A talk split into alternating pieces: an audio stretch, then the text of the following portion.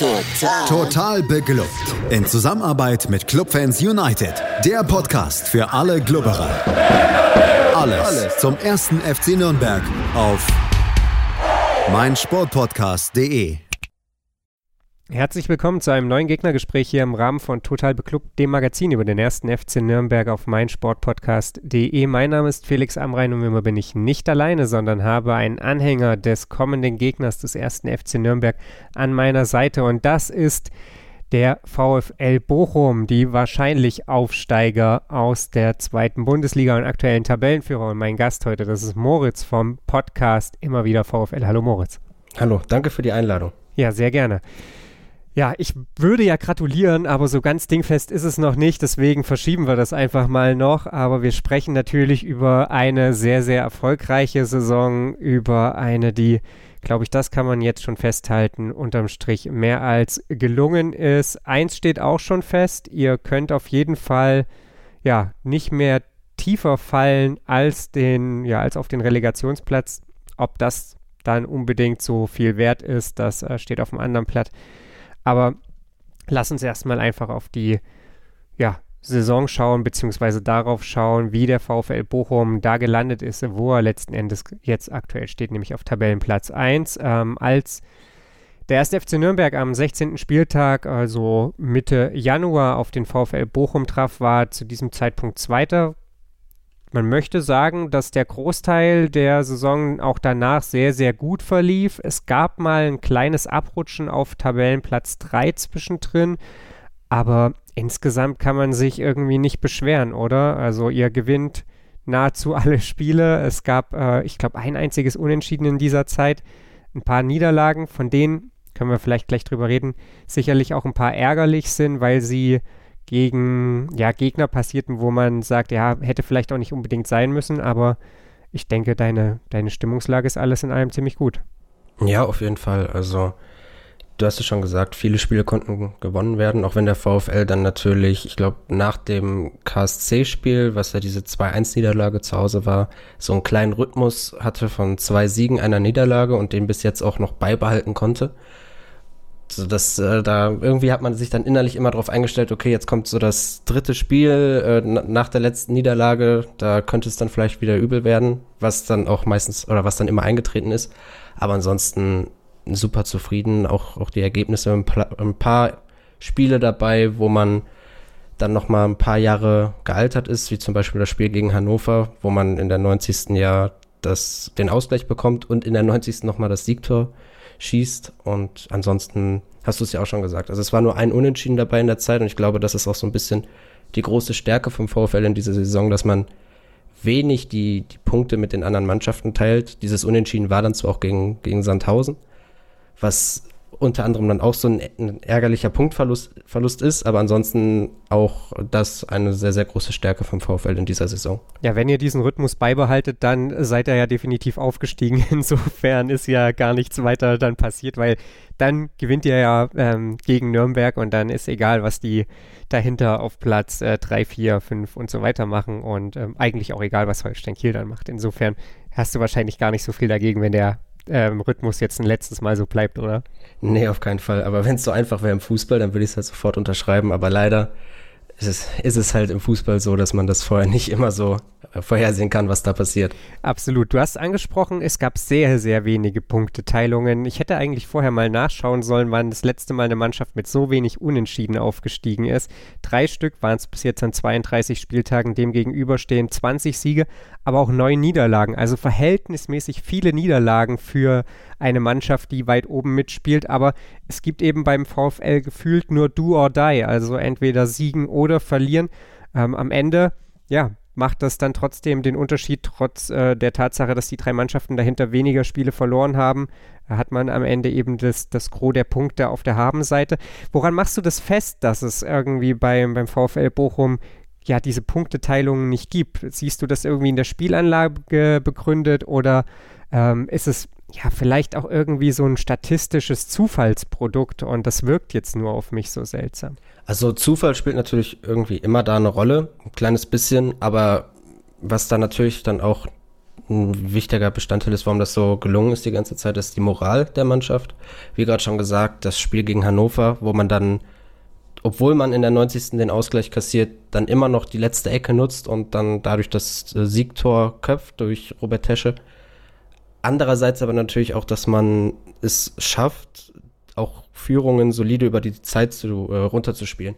Da habe ich vor allem auch das Spiel gegen Heidenheim, also in der Hinrunde im Kopf, wo man in der ersten Halbzeit, ich glaube, den Ball mal drei Minuten in den eigenen Reihen hatte und Heidenheim die ganze Zeit hin und her gelaufen ist.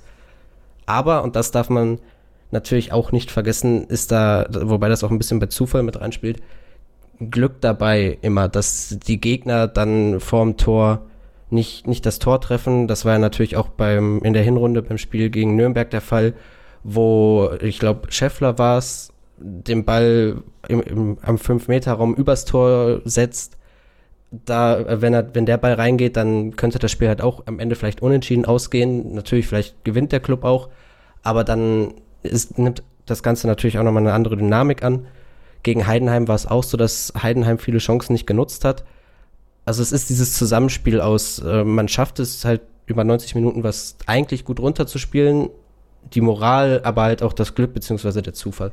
Als ich mich auf den Podcast vorbereitet habe, habe ich mir nochmal so ein bisschen den ähm, ja, Spielbericht oder die Analyse im Kicker zum letzten Spiel, das 5 zu 1 gegen Regensburg, angeschaut. Und da stand sinngemäß drin, dass dieses Spiel auch nochmal so ein bisschen wie die Essenz der Saison war, dass man sich ähm, ja manchmal irgendwie halt auch so ein bisschen selbst ein Bein gestellt hat. Also man lag ja, nachdem man eigentlich ganz gut in die Partie reingekommen ist, 1-0 hinten, nur um dann, du hast es angesprochen, Comeback-Qualitäten zu zeigen und letzten Endes dieses Spiel am Ende vielleicht in der Höhe auch nicht ganz so verdient, aber komplett souverän nach Hause zu bringen. Es ist tatsächlich so, dass dieses Spiel, das den VfL Bochum dem Aufstieg dann ganz, ganz nahe gebracht hat, so ein bisschen exemplarisch für die Saison steht? Stimmt, das mit den Comeback-Qualitäten, das habe ich tatsächlich gerade vergessen zu erwähnen. Das war auch häufig beim VfL so der Fall, gerade in der Zeit um Neujahr herum, wo man nicht, nicht so den konstanten Fußball gespielt hat, den man davor gespielt hat, vor dem Pokalspiel gegen Mainz, dass man nach, nach dem Rückstand sehr oft schnell zurückschlagen konnte. Ich glaube, das war ja auch dann gegen euch so, dass ihr 1-0 in Führung gegangen seid, recht schnell stand es dann wieder 1-1. Gegen Darmstadt war das auch so, dass man da ganz schnell den Ausgleich machen konnte, äh, schießen konnte und ja, also auf die ganze Saison gesehen, ich weiß, deswegen weiß ich nicht genau, ob das Spiel so ja, ob, ob, man das so damit vergleichen könnte, weil, wie schon gesagt, vor, vor Mainz Spiel, also vor dem Pokalspiel, hat man eigentlich echt guten Fußball gezeigt. Und das Spiel gegen Regensburg war jetzt eigentlich nicht so eine, so eine Gala-Vorstellung. Also klar, man hat früh hinten gelegen, ähm, beziehungsweise was heißt früh hinten gelegen? Man hat äh, hinten gelegen, konnte dann wieder recht schnell den Ausgleich schießen. Aber ansonsten war es eine ja, ein glanzloses Spiel. Also man, wie du schon sagst, in der Höhe war es jetzt nicht verdient, man hat es aber trotzdem souverän runtergespielt. Aber man hat in der Saison eigentlich schon oft, finde ich, bessere Vorstellungen geliefert, wo man dann halt auch wirklich gesagt hat, okay, die, das ist, das ist eine Truppe, das hat man lange nicht mehr hier in Bochum gesehen. Du sprichst was an, eine Truppe, die man lange nicht in Bochum gesehen hat. Ich habe ähm, zurückgedacht und irgendwie schwirrte dann so durch meinen Kopf, dass in den letzten Jahren, meine ich, vor Saisonstart immer mal die Rede davon war, ja, wer gehört zu den Favoriten auf den Aufstieg und da fiel oftmals der Name VfL Bochum. In den letzten Jahren war es dann aber eben auch so, dass der VfL Bochum ja sehr oft quasi gar nichts mit dem Aufstieg zu tun hat. Ich habe mir nochmal so die letzten fünf Jahre angeguckt, wie da so der Saisonverlauf war. Und auch wenn man, ich glaube, vor fünf oder sechs Jahren dann Fünfter geworden ist, beziehungsweise ja auch einmal Sechster geworden ist, ist man da meistens durch einen Endspurt hingelangt und nicht, weil man lange oben dabei war. Was hat sich oder was ist für dich in dieser Saison so grundlegend anders gelaufen, dass der VfL Bochum dieses Mal ja tatsächlich um den Aufstieg spielt und das mit sehr, sehr großen Chancen? Dass die Mannschaft aus der letzten Saison zusammengehalten wurde und da punktuell verstärkt wurde. Also das ist das, was die Jahre davor immer gefehlt hat. Es sind immer wieder Leistungsträger weggebrochen. Sei es Simon Terodde gewesen, der dann zu Stuttgart wechselt, sei es Lukas Hinterseher, Jan Jamra. Die, immer wieder war es so, dass wichtige Bestandteile der Mannschaft gewechselt sind und jetzt hat man es dann das erste Mal geschafft, diese Mannschaft, so wie sie war, zusammenzuhalten, auch dadurch, dass halt viele Verträge noch länger liefen. Also man musste nicht wirklich viele Spieler verlängern. Danilo Soares hat man dann geschafft, äh, da hat man es geschafft, ihn für längere Zeit an der Kastropper zu halten, jetzt bis 2024, glaube ich. Und das war dann auch so das letzte Puzzlestück, was gefehlt hat für die nächste Saison, dass man wirklich, ich glaube, die komplette Startelf, äh, die auch in der letzten Saison schon den Schlussspurt hinlegen konnte, quasi zusammengehalten hat. Ich bin mir nicht ganz sicher, ob es eins zu eins dieselbe war, aber ich glaube schon, dass man die, die dann in, nach, nach der Corona-Pause letzte Saison da ja den inoffiziellen Titel des Geistermeisters geholt hat, dann halt auch in der neuen Saison an den Start gehen konnte. Und da hat man dann halt, wie, wie schon gesagt, auf einzelnen Positionen sich nochmal verstärkt, nochmal Spieler geholt, die mehr zum Spielstil passen, wie Gerrit Holtmann zum Beispiel oder Bockhorn. Und das, das äh, alles zusammen sorgt halt jetzt dafür, dass man so eine gute Saison spielt. Und was ich auch finde, ist, dass man dann jetzt vor allem in der Innenverteidigung ähm, mit Amel Bella Kotschap, dem Jungen, also mit Thomas Reis, der hat ihm, erziehen ist so ein bisschen das falsche Wort, aber er hat ihn halt schon mal ein bisschen dahin gedrückt, wo, wo man so als Jugendspieler eigentlich hin sollte, hat ihn diese leichte, hat ihn wieder auf den Boden der Tatsachen gebracht. Dadurch hat man in der Innenverteidigung jetzt zwei, ja, ich, ich, also ich, als Bochumer guckt man natürlich mit einer Fanbrille drauf, aber ich würde halt schon sagen, mit Amelberger Kotschap eins der größten Innenverteidiger-Talente, beziehungsweise auf jeden Fall zwei Spieler, die auf lange Sicht in der Bundesliga spielen werden, ob mit dem VfL oder ohne. Und äh, die haben dann auch natürlich ihren großen Anteil daran, dass man jetzt darum mitspielt. Ja, der andere ist Maxim Leitsch, äh, beide auch sehr, sehr jung. Äh, ich glaube 19 und 22, wenn ich das richtig irgendwie weiß. Also ja. Es müsste ungefähr so sein. Mit Perspektive äh, da beim VfL Bochum. Lass uns mal so ein bisschen auf ein paar Spieler schauen, die ja dann schon aus diesem Kader noch herausragen und vielleicht am Ende für den VfL auch den, den Unterschied machen. So der erste Blick fällt dann natürlich irgendwie auf Simon Zoller, der mit 15 Toren natürlich maßgeblichen Anteil hat. Für mich aber so der absolute Unterschiedsspieler beim VfL Bochum und wahrscheinlich wirst du mir beipflichten, ist Robert Schul, der einfach halt eine, eine, abartige Torbeteiligung hat, das muss man mal so sagen. 13 Treffer gemacht, 15 Vorlagen gegeben. Äh, das ist natürlich schon auch so eine absolute Ausnahmeerscheinung, die du in der zweiten Liga nicht so oft siehst, ne? Definitiv. Und wenn man sieht, was, was er teilweise für eine Übersicht hat, was er für Bälle spielt, da kommt man schon in Schwärmen und gerade wenn du auch schon Zolli genannt hast, diese beiden die harmonieren so gut auf dem Platz, haben teilweise so gute Kombinationen und dementsprechend sind das auf jeden Fall die beiden wichtigsten Spieler in dieser Saison beim VfL, wenn man jetzt vor allem äh, in der Offensive guckt. Und Robert Joule, um nochmal auf ihn zu kommen, auf jeden Fall der absolute Unterschiedsspieler. Ich kann mich, also an, an einen Spieler beim VfL, der solche Bälle gespielt hat, da fällt mir halt nur Kevin Stöger vorher noch ein, in, in den ganzen Jahren in der zweiten Liga, der da irgendwie sowas konnte und Robert Joule bringt dann halt noch die nötige Torgefahr mit. Und es, es macht einfach Spaß, diesen Jungen in, im eigenen Trikot zu sehen. Aber andererseits muss man natürlich auch sagen, wenn er aus dem Spiel genommen wird, und das war zum Beispiel gegen Aue der Fall, wo er dann einen Bewacher hatte, so, so wirklich Kreisligamäßig, der ihm überall mit hingefolgt wäre, wahrscheinlich auch noch mit in die Bochumer Kabine. Da ist es dann ein bisschen schwierig gewesen für einen VfL, da äh, vernünftig ins Spiel zu kommen und in der Offensive Gefahr auszustrahlen. Und man hat es dann auch Robert Joule angemerkt, dass er von, von dieser Deckung sehr genervt war. Ja, das Spiel gegen Aue ging 1 zu 0 verloren. Sicherlich eine Niederlage, die einen so ein bisschen gewurmt hat, ähm, weil ja gegen den Tabellenneunten, der damals jetzt auch nicht gerade Bäume ausgerissen hat, ähm, ja, sowas fühlt sich dann irgendwie, glaube ich, immer sehr, sehr überflüssig an. Nach dem Spiel seid ihr auf Tabellenplatz 3 gerutscht, ähm, nur um das dann kurz darauf zu begradigen. Ich hatte es vorhin schon mal angesprochen, die Niederlagen seit dem letzten Aufeinandertreffen überwiegend dann gegen Gegner aus ja, der zweiten Tabellenhälfte. Der SC Paderborn war Elfter, der SV Darmstadt 98 war Elfter, als ihr gegeneinander gespielt habt. Was haben die richtig gemacht? Woran kann sich der erste FC Nürnberg da ein Beispiel nehmen? Also, wie bei Auer gerade schon gesagt, auf jeden Fall denke ich die Manndeckung von Robert Joule. Die war da ausschlaggebend. Bei Paderborn war es so, dass der VfL einen absolut schlechten Tag erwischt hat. Also seit dem Spiel gegen Hannover in der Hinrunde habe ich tatsächlich in dieser Saison kein schlechteres Spiel mehr vom VfL gesehen, wenn es gegen Paderborn nicht sogar das schlechte, schlechteste Spiel war. Da hatten dann Leistungsträger auf einmal einen, einen kompletten Einbruch Anthony Lucia hat einen rabenschwarzen Tag erwischt, Danilo Suarez, Manuel Riemann, also wirklich alle von denen, wo du es nicht hoffst, dass die mal so einen schlechten Tag hatten, haben, hatten es dann gemeinsam und da hat dann das eine zum anderen geführt.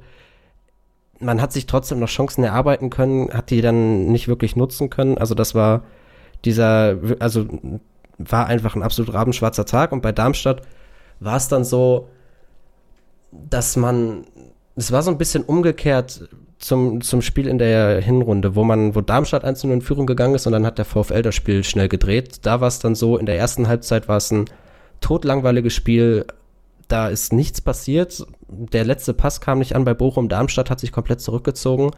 Und in der zweiten Halbzeit wurde es dann ein bisschen offensiver.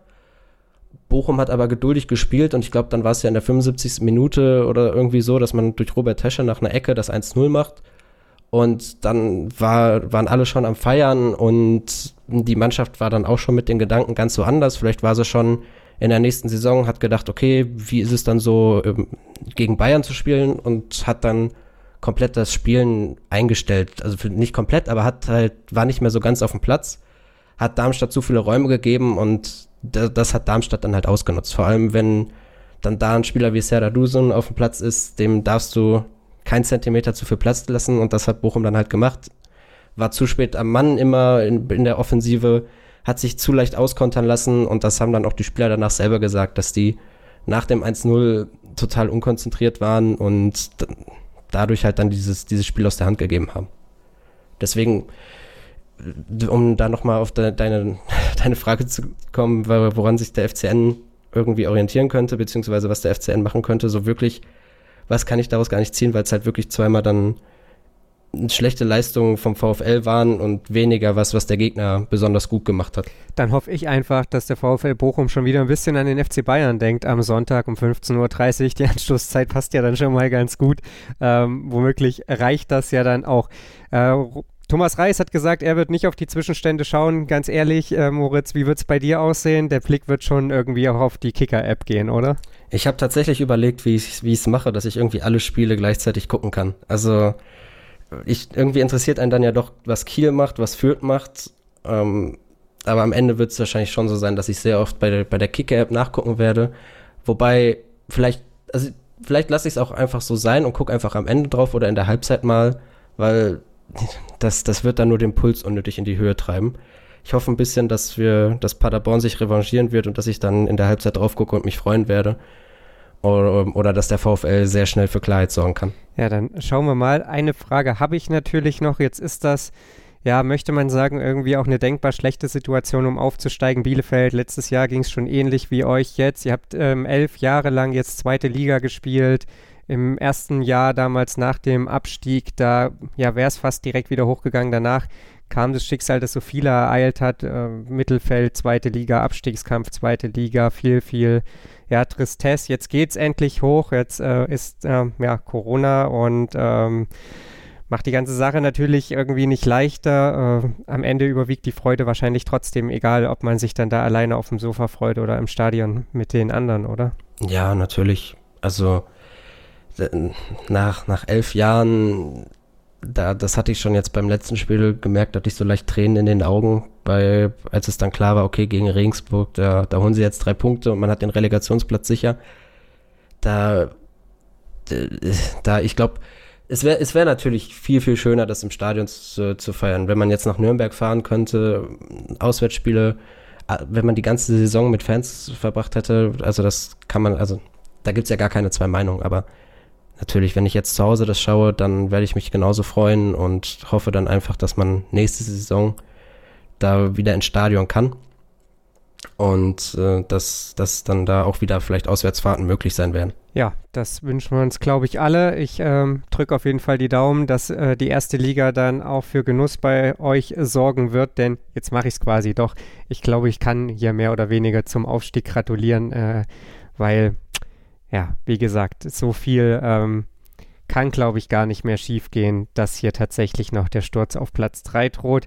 Ähm, sind wir mal gespannt, was am Ende rauskommt ähm, und warten mal ab, was dann da am Sonntag für eine Mannschaft auf den ersten FC Nürnberg trifft. Äh, Bochum auf jeden Fall spielstark, auch ent ohne Anthony Lucia, der gesperrt ist, ähm, soweit ich weiß. Aber ja, da glaube ich, ähm, ist ein dickes Brett zu bohren, wie man so schön sagt, für den ersten FC Nürnberg. Das glaube ich auch. Also ich kann mir eigentlich nicht vorstellen, dass die Mannschaft nochmal denselben Fehler macht wie gegen Darmstadt, dass man sich dann zu selbstsicher ist, weil das ist auch was in dieser Saison, was der VfL gut kann, ist nämlich sehr schnell aus Fehlern lernen und sich kontinuierlich weiterentwickeln. Wenn ich mal vergleiche, wie man im ersten Spiel gegen St. Pauli aufgelaufen ist äh, und wie man jetzt die Spiele angeht, da ist schon eine Entwicklung auch über die Saison zu sehen und deswegen glaube ich nicht, dass es äh, einfach für, für Nürnberg wird, aber genauso wird es nicht einfach für den VfL, weil das hat ja auch unser Trainer gesagt, äh, bei, bei Nürnberg ist vor allem auch das zentrale Mittelfeld sehr stark und die Defensive. Ich habe das Spiel gegen Kiel zum Beispiel gesehen. Da hat sich Kiel ja schon ordentlich die Zähne auch teilweise bei euch ausgebissen. Das war allerdings auch noch ein bisschen eine andere Mannschaft. Mal gucken, wie das jetzt am Sonntag aussieht. Ähm, momentan personelle Engpässe an allen Ecken und Enden in Nürnberg. Deswegen, ja, mal gucken, mal gucken. Dann, ja gut, äh, irgendwie nagt das an allen. Bei Bochum fallen ja auch jetzt, ich glaube, drei Stammspiele aus. Mir ist heute mit Erschrecken aufgefallen, dass seit der Verletzung von Manuel Riemann bei jedem Spiel ein Stammspieler ausgefallen ist und ich hoffe mal, dass das sich nicht weiterzieht. Das, ähm, ja, ist dann spätestens in Liga 1, äh, wäre es nicht mehr ganz so förderlich. In diesem Sinne ähm, bedanke ich mich bei dir, Moritz, und dann, wie gesagt, schauen wir gespannt auf den Sonntagnachmittag. Wir sind bei Total Beklubbt natürlich nächste Woche auch wieder für euch da, analysieren dann das vorletzte Spiel, Schrägstrich, das letzte Heimspiel der Saison und dann wird natürlich auch vorausgeblickt auf das allerletzte Spiel der Saison, Hannover 96 gegen den ersten FC Nürnberg am Pfingstsonntag dann und ja, das Ganze wie immer hier bei meinsportpodcast.de. Ansonsten gibt es äh, total beklubbt in allen sozialen Medien. Ähm, und ja, folgt uns, liked uns ähm, und lasst uns wissen, was ihr von der aktuellen Ausgabe des Gegnergesprächs haltet. Und dann hören wir uns nächste Woche. Schatz, ich bin neu verliebt. Was? Da drüben. Das ist er. Aber das ist ein Auto. Ja, eben. Mit ihm habe ich alles richtig gemacht. Wunschauto einfach kaufen, verkaufen oder leasen. Bei Autoscout24. Alles richtig gemacht. Total. Total beglückt. In Zusammenarbeit mit Clubfans United. Der Podcast für alle Glubberer. Alles, Alles zum ersten FC Nürnberg auf meinsportpodcast.de. Schatz, ich bin neu verliebt. Was? Drüben. Das ist er. Aber das ist ein Auto. Ja, eben. Mit ihm habe ich alles richtig gemacht. Wunschauto einfach kaufen, verkaufen oder leasen. Bei Autoscout24. Alles richtig gemacht.